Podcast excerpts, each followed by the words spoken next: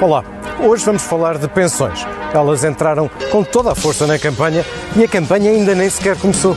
Mas foi por isso que hoje começámos aqui, à frente do Ministério onde há décadas se tomam decisões sobre o futuro das pensões. E esse futuro tem sido sempre de corte. Mas quem ouve a campanha parece ao contrário. Quem ouve as promessas parece que estamos a falar de um edifício das pensões como este. Muito alto, muito lustroso, mas não é bem assim. Pois é, só que o edifício das pensões é mais como este, ou seja, tem menos andares e aquilo que é mais importante é a solidez das fundações. Ah, e está sempre, sempre em obras. Vamos conhecê-lo por dentro.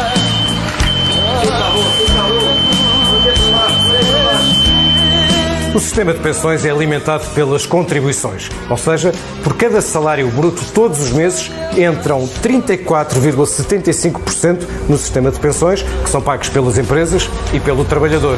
E depois é daqui que saem as pensões. Ora, neste momento, a pensão média em Portugal anda à volta dos 565 euros.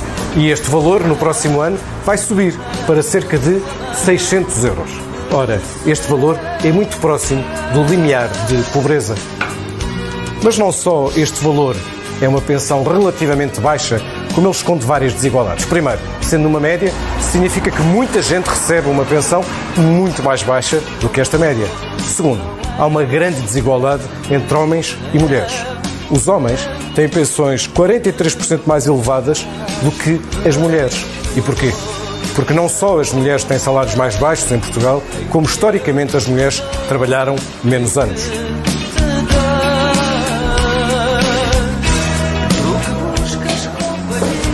É por isto, por as pensões serem tão baixas em Portugal, que depois há apoios sociais.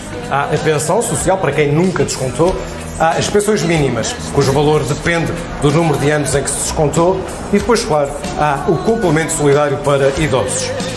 De todos estes apoios, o mais baixo é a pensão social. Depois, a pensão mínima tem um valor mínimo e um valor máximo. E o mais elevado é, apesar de tudo, o complemento solidário para idosos. Este ano, esse apoio foi de 488 euros por mês e vai subir para 550 euros no próximo ano e o Governo prevê que sejam cerca de 160 mil pessoas a recebê-lo.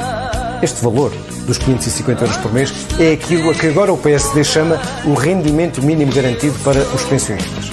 Agora diga-me, todos os pensionistas em Portugal têm este rendimento mensal de 550 euros? A resposta é não. E porquê? Porque para o cálculo deste CSI dependem várias coisas e há muitas pessoas que são excluídas por causa de outros rendimentos, dos rendimentos dos cônjuges e até do rendimento dos filhos. E quer saber se é elegível? A fórmula é muito complexa. Aliás, segundo a lei, somos todos responsáveis uns pelos outros. Isso está até no Código Civil. Quer ver? Artigo 2009.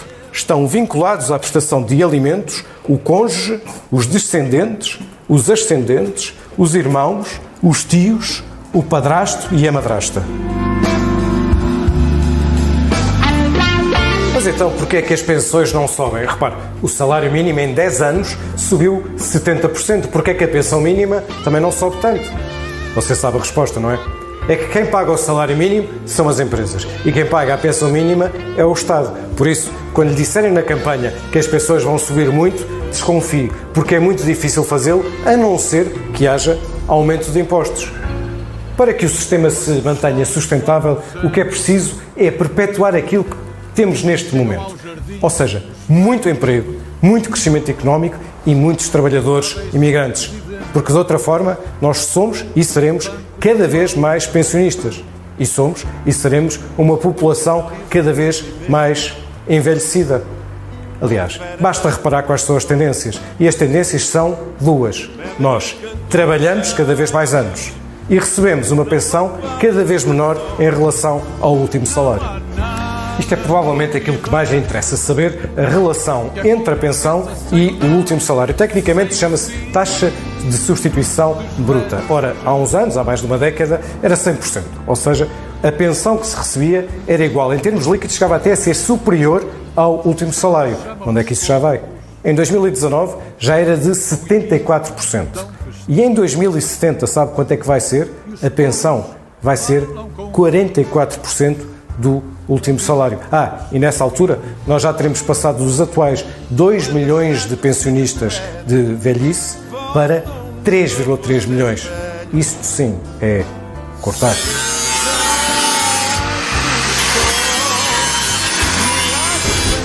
Quando chegamos ao fundo da questão, o que interessa mesmo é a solidez das fundações do sistema de pensões. Ora, nos últimos anos, o que aconteceu aos pensionistas? Perderam poder de compra, viram as contas do supermercado aumentar, as contas das farmácias aumentar, muitos viram os filhos a gastar ainda mais dinheiro com a habitação e alguns viram os netos a emigrar.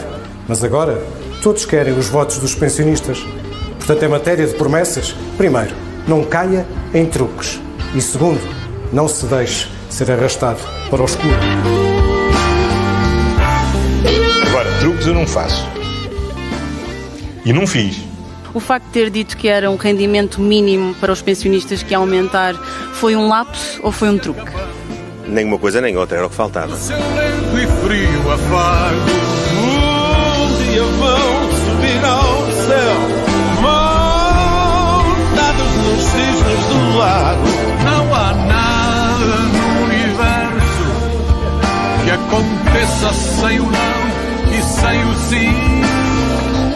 Do jardim.